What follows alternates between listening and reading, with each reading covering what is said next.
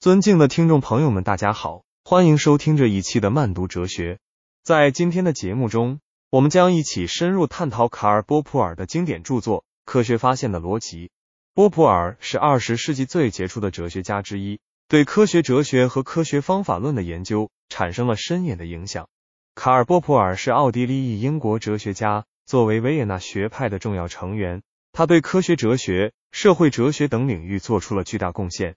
在他的著作《科学发现的逻辑》中，波普尔提出了一种名为证伪主义的科学方法论。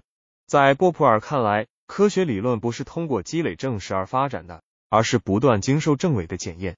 换句话说，一个科学理论若能经受助反力的检验，其可靠性才得以加强。波普尔的证伪主义观点深受其所处时代背景的影响。当时，逻辑实证主义和实用主义占据主流地位。科学家们尝试通过观察和实验来证实科学理论。然而，波普尔认为这种方法论存在内在问题。他提出，一个理论的证实只能来自于对其否定的尝试。这种观点从某种程度上受到了大卫休谟的怀疑论和康德的批判哲学的启发。在科学发现的逻辑中，波普尔借助于数学和哲学方法，对证伪主义进行了严密的论证。他指出。科学家应关注那些能够证伪的理论，而不是那些能够证实的理论。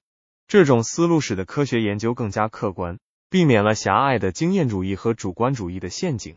波普尔还在书中详细阐述了一种名为猜想反驳发展的科学发展模式。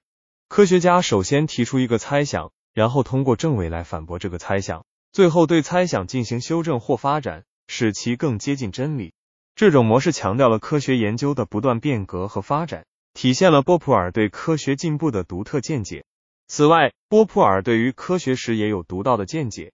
他提出，伽利略、牛顿等科学家的伟大之处，并非在于他们通过积累证据确立了科学理论，而在于他们勇于提出可证伪的理论，并通过反例检验来增强理论的可靠性。这种观点为科学史研究提供了全新的视角。使我们重新审视科学发展的历程。然而，波普尔的证伪主义也受到了一定程度的批评。有些评论家认为，证伪主义过于强调科学理论的不确定性，而忽视了科学实践中积累证据和观察的重要性。此外，有人指出，证伪主义可能导致科学家陷入过度怀疑的陷阱，从而阻碍科学进步。尽管存在争议，波普尔的证伪主义。仍然对当代科学哲学产生了深远的影响。许多科学家和哲学家认为，证伪主义为科学研究提供了一种更为客观、理性的方法论。在现实背景中，波普尔的观点为科学家们提供了宝贵的启示，使他们在追求真理的道路上更加务实和审慎。与此同时，波普尔的证伪主义观点也为其他学科提供了有益的启示。在社会科学、心理学等领域。研究者纷纷借鉴证伪主义的思想，尝试构建更加可靠、客观的理论。在这个意义上，波普尔的贡献远远超越了科学哲学的范畴，对整个知识体系产生了深远的影响。总之，卡尔·波普尔的《科学发现的逻辑》是一部具有划时代意义的著作。他提出了证伪主义这一具有革命性的科学方法论，并通过对科学史的重新审视，为我们提供了关于科学发展本质的独到见解。尽管这一理论并非完美无缺，但它对于促进科学研究和知识进步产生了不可忽视的影响。在今后的日子里，我们有理由相信，波普尔的证伪主义将继续为人类在探索真理的道路上提供有益的指导。